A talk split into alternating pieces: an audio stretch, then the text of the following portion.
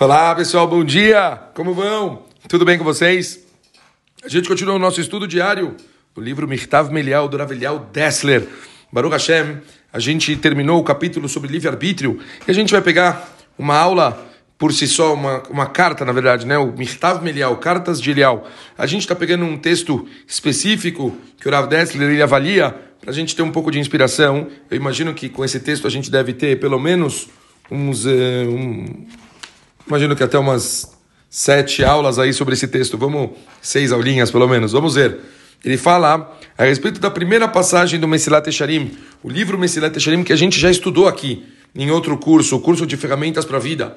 E escreve o Rav Dessler a respeito do início do primeiro capítulo do Mesilat Echarim, está escrito o seguinte: o fundamento da devoção religiosa e a raiz do serviço íntegro é que a pessoa saiba de maneira clara para que, que ela veio para o mundo e por que, que ele tem que se compenetrar e se empenhar todas as suas forças na direção de cumprir essa tarefa durante a vida. Isso está escrito no Meselat Echarim. E a respeito disso escreve o Rav Eliel Dessler. Toda estrutura precisa de um fundamento. Quanto mais alta a edificação, edificação, mais forte terão que ser as bases. Um edifício muito, muito alto pode desmoronar se não tiver apoio suficiente. Mesmo uma base forte não é suficiente se não for totalmente reta ela vai colocar em risco toda a estrutura. Um pequeno desvio da base se expressará agudamente em seu topo, colocando em risco tudo que estiver abaixo.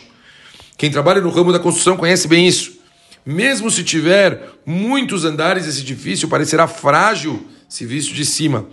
Essa regra é exponencialmente mais grave quando aplicada ao plano espiritual, ao temor a Hashem, justiça e sabedoria, onde o topo chega até Hashem até os céus, um pequeno erro, um mínimo desvio da integridade e da verdade, pode prejudicar de modo fatal e pode perder toda a estrutura que a gente está fazendo Haz Shalom. Serviço de um homem e todos os seus esforços terão sido em vão. Que base então podemos preparar para garantir a firmeza de toda essa monumental estrutura? Como a gente pode construir algo para que seja o pilar e a partir daí a gente consiga atingir o topo. Escreve o Ravelhal Dessler. Sabemos que todas as árvores têm raízes, cujas funções são, por meio delas, a árvore suga os nutrientes do solo para garantir o seu crescimento, e a raiz ramifica-se e espalha-se de dentro do solo, impedindo que a árvore balance demais com o vento e venha a cair. Isso também acontece com nossa vida espiritual, escreve o Rabino.